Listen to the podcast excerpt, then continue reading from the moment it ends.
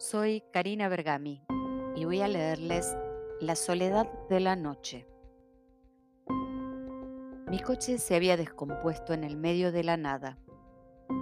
Todo cuanto me rodeaba era un extenso camino completamente desierto. Y encima era domingo. ¿Quién iba a aventurarse por ese Sahara en un día de descanso? Solo yo podía. Había estado lloviendo todo el camino, Ahora había mainado, pero el cielo no parecía nada amigable. No tenía alternativa. Bajé del coche y comencé a andar hacia alguna parte. No podía ver más allá de mis rodillas, pero sentía el suelo fangoso bajo mis pies ateridos por el frío. De pronto escuché un chasquido en el agua a unos 50 metros de mí. La escasa visibilidad no me permitía descifrar de qué se trataba quedé paralizada. Decía que el camino se convirtiera en un charco de arena movediza y me tragara. Tenía miedo de seguir, pero lo hice. Di un paso y me detuve. Agudicé mi vista. Nada. Otro paso. Otro. Otro una oscuridad total. Traté de tranquilizarme y continué mi camino. Cuando ya comenzaba a sentir el peso del cansancio después de casi una hora sin ver nada, divisé en medio de las sombras una mínima luz y dije, finalmente.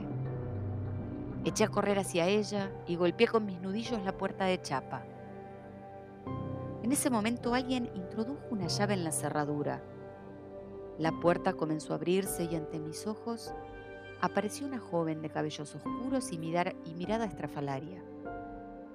A mi solicitud de utilizar el teléfono respondió que a causa de la tormenta la energía había palmado y el teléfono no funcionaba, pero que si yo deseaba podía permanecer en su casa hasta que todo regresara a la normalidad. Detrás de aquellos chiquitos y felinos ojos había algo irreconocible, algo que mordía silenciosamente e intentaba quedarse con todo lo mío. Y cuando me dijo, la soledad te va matando lentamente. Uy, una mezcla de tristeza y de terror se apoderó de todos mis sentidos. No obstante, intenté sonreír y le agradecí con toda la simpatía que me fue posible exteriorizar.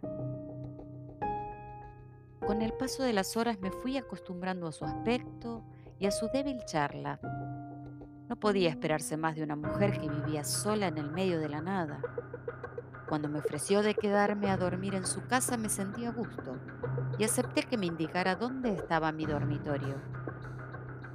Encendí la luz, recorrí el pequeño territorio y me acosté. Me venía bien un descanso campestre. Pero había sido un día demasiado malo para concluir bien. Debí haberlo supuesto. Lo comprendí todo cuando vi que sobre la mesa de luz brillaba una tarjetita que decía, Gracias por quedarte en mi casa para siempre. Me levanté de un salto dispuesta a desaparecer de ese cuento, pero cuando intenté abrir la puerta, obviamente escuché su voz que decía, Te dije que la soledad es insoportable.